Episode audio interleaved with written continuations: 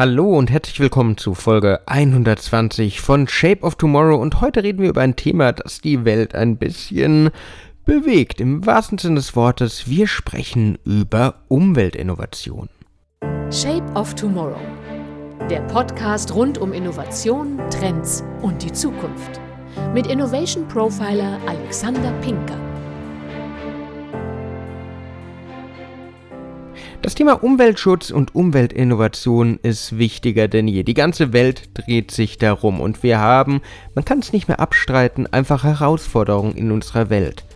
Die Umwelt muss geschützt werden und immer mehr Organisationen, immer mehr Unternehmen, immer mehr Institutionen gehen in diese Richtung. Auch bei der Zukunftswerkstatt, bei der ich letzte Woche war, wie ich berichtet habe, ging es sehr stark um Umwelt. Und da ist es einfach spannend, wo die Diskussionen hingehen, politisch wie auch technologisch. Da ist sehr, sehr, sehr, sehr, sehr, sehr, sehr viel im Wandel. Aber es gibt auch viele Ideen, wie man zum Beispiel bei uns im Land die Umweltinnovationen mehr an die Bevölkerung bringen kann, Partizipation steigern kann und auch Themen austesten kann, auch jenseits unserer ganzen Einschränkungen, die Innovationen in Deutschland manchmal lahmen lassen. Und da gibt es eine sehr spannende Studie des Umweltbundesamts. Die Publikation stellt die Notwendigkeit, aber auch die Herausforderungen der wirksamen Förderung der Verbreitung umweltentlassender Innovationen in den Massenmärkten dar. Sie wollen Umweltinnovationen jeweils abhängig von der befindlichen Phase, in der sich die Innovation befindet, nutzen um den Mut zur Veränderung zu steigen und es den Unternehmen leichter zu machen, voranzuschreiten. Und da ist eigentlich alles dabei. Von der Nischenphase über die Diffusionsphase wollen sie Stimulierung von Pilotkunden vorantreiben, wollen sie den Markt vorbereiten, wollen sie Preisgestaltung unterstützen, wollen Systeminnovation erproben, wollen simulieren und so weiter und so fort. Das heißt, da hat das Umweltamt eigentlich eine ganz spannende Idee, wie es vorangehen kann. Und ein Thema, das ihnen sehr, sehr wichtig war, war die gezielte Förderung des Zugangs zu effizienten Produktionstechnologien, insbesondere für Startups, kleine und mittelständische Unternehmen. Und da ist es ein Thema, über das man auch sprechen muss. Ganz oft ist die Kooperation zwischen Startups und Mittelstand und auch Startups und Konzernen immer noch etwas durchwachsen. Man traut sich nicht, man findet noch nicht den gemeinsamen Nenner, aber dieses Klein-Klein, diese Bekriegereien sind, gerade wenn es um die Umwelt, ums Klima, um unseren Planeten geht, vielleicht etwas schwierig. Hier soll einfach unterstützt werden. Es soll herausgefunden werden, wie die zusammenarbeiten. Jeder soll Mittel und Werkzeuge bekommen, soll Produktionstechnologien zur Verfügung gestellt bekommen, damit man gemeinschaftlich, kooperativ im Open Innovation Ansatz, kann man fast sagen, an der Zukunft unseres Planeten arbeiten kann ohne dass der eine sich dem anderen erhaben fühlt oder die anderen sich schlauer fühlen als die anderen. Ihr kennt das vielleicht selber, liebe Hörerinnen und Hörer, wenn ihr Gründerinnen und Gründer seid oder Unternehmer, wenn ihr im Konzern oder Mittelstand arbeitet. Das zusammen ist nicht immer einfach, aber ganz ehrlich, Wettbewerb muss enden, wenn es um die Zukunft von uns geht. Eine andere Art der Unterstützung, die die Studie herausgefunden hat, ist die Erprobung der Umweltinnovation in Reallaboren. Das bietet den Anbietern die Chance, die Anschlussfähigkeit der Innovation an technische, ökonomische und kulturelle Kontexte zu überprüfen, gezielte Verbesserungen vorzunehmen und gegebenenfalls erste Schritte durchzuführen. Wenn ich das Bundesministerium für Wirtschaft und Energie hier zitieren darf, Reallabore als Testräume für Innovation und Regulierung machen es möglich, unter realen Bedingungen innovative Technologien, Produkte, Dienstleistungen oder Ansätze zu erproben, die mit den bestehenden Rechts- und Regulierungsrahmen nur bedingt vereinbar sind. Das heißt, der Plan hinter den Reallaboren für die Umweltinnovation ist, dass man entweder verschiedene Standorte nutzt oder an bestimmten Städten Reallabore aufbaut. Man findet sowas beispielsweise schon beim Fraunhofer in der Nähe von Nürnberg, beim Josefs und so weiter und so fort, wo einfach Sachen ausgetestet werden können.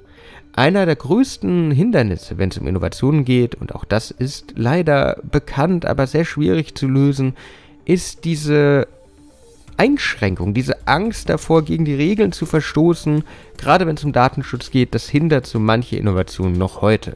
In den Reallaboren soll man erstmal ideale Prototypen bauen, die dann auf den breiten Markt überführt werden. Hier aber ein Hinweis einfach aus meiner eigenen Erfahrung. Das kann nicht so optimal funktionieren, wenn man nicht gleich die Kommunikationsschiene mit anschmeißt. Ihr kennt es vielleicht aus eurem Unternehmen selbst. Ihr habt ein tolles Innovationsteam, 10, 15 Leute, die bringen eine tolle Idee. Wenn es dann an die Kolleginnen und Kollegen da draußen gehen soll, dann kommt, äh, brauche ich nicht, will ich nicht, keine Ahnung, habe ich nicht mitentwickelt. Selbe ist bei Umweltinnovation genauso. Wenn ich im idealtypischen Raum etwas entwickle, aber nicht trotz allem schon mal den Going to Market vorbereite, die Auflösung vielleicht von den aufhaltenden Regeln vorbereite, dann wird es richtig schwierig. Das heißt, wenn man mit Reallaboren arbeitet, muss man alles dran setzen, dass es nicht in der Pilotphase der Labore bleibt, sondern dass es schnell, elegant und vor allen Dingen breit in die Öffentlichkeit reinkommen kann. Jetzt sagt die Studie, okay, Reallabore in aller Ehre, aber es gibt noch einen anderen Vorschlag. Man soll über Institutions- oder hochschulbetriebene Labore hinausgehen und Themenregionen öffnen. Das heißt, ein neues politisches Instrument ist die Erprobung in Transformationsregionen, bei der Erfahrung mit der Transformation komplexer Vorsorgesysteme gesammelt und getestet werden können. Es gibt bereits solche Systeme, es gibt bereits solche Ortschaften, beispielsweise ist Hamburg für Digital Logistics ein Hub, es gibt in Potsdam Mediatek, es gibt Fintech und IoT in Berlin und Fintech und Cybersecurity in Frankfurt. Es gibt Digital Health in Nürnberg, Erlangen, allein wegen der Nähe zu den großen ähm, Gesundheitsunternehmen und Konzernen, die da sind. Es gibt in München Mobility und InsurTech, Allianz lässt grüßen und in Karlsruhe Artificial Intelligence auch aufgrund der unternehmerischen und institutionellen räumlichen Nähe. Trotz allem ist es jetzt überlegt, dass es in Zukunft noch so ein Sustainability Hub geben soll. Der Sustainability Hub ist eine zentrale, thematisch abgegrenzte Anlaufstelle im Innovationssystem, die sich gezielt der Lösung von Nachhaltigkeitsherausforderungen und der Erreichung von Nachhaltigkeitszielen widmet. Die primäre Aufgabe von so einer Region besteht darin, Innovationsbemühungen gezielt auf nachhaltigkeitsbezogene Grand Challenges, wie es so schon heißt, auszurichten, sowie die Vernetzung und Kooperation von Gründen und Startups mit etablierten Innovationsakteuren zu unterstützen. Eine sehr schöne Idee, aber die Frage ist, ähnlich wie bei den Laboren, reicht es, wenn ich es auf eine Region ausbreite? Und dann haben wir eine tolle Region, haben wir einen tollen eine tolle Stadt, die alles super gemacht hat und dann der Rest von Deutschland guckt sich und denkt, ja, irgendwann mal. Die Frage ist tatsächlich auch bei solchen Testregionen, wo bringe ich es hin? Bringe ich Umweltinnovationen dorthin, wo die Leute vielleicht wirklich, und das ist eine Diskussion, die auch letztens geführt wurde, Bedarf sehen? Wo die Leute sagen, ey, ja, hm, sehe ich, brauche ich, das Ahrtal zum Beispiel, Überschwemmung, brauche Umweltinnovationen dagegen. Oder wo es besonders trocken ist, wie in Thüringen beispielsweise, wo es sehr wenig regnet. Ist das die perfekte Region, um solche Hubs aufzubauen, weil die Leute eigentlich schon bereit sind, aufgrund des Leidensdrucks, wenn man so sagen möchte, einfach mitzugehen? Oder wo positioniere ich so ein Sustainability, so ein Umwelthub? Die Frage ist jetzt, Labore, Regionen, einfach nur die Vernetzung untereinander und stärkere Kollaboration, was ist wirklich die Lösung? Und ist es vor allen Dingen eine Diskussion, die man nur in Deutschland führen sollte oder muss es über die Grenzen hinausgehen? Was immer passiert, eins ist sicher, Umweltinnovationen sind einfach nicht bekannt genug. Die breite Bevölkerung kennt zu wenig davon, man weiß nicht genau, was abgeht. Daher muss man was tun. Da braucht es Unternehmer, da braucht es Politiker, da braucht es Forscherinnen und Forscher, da braucht es Hochschulen. Es braucht eigentlich jeden. Und gemeinsam müssen wir es anpacken.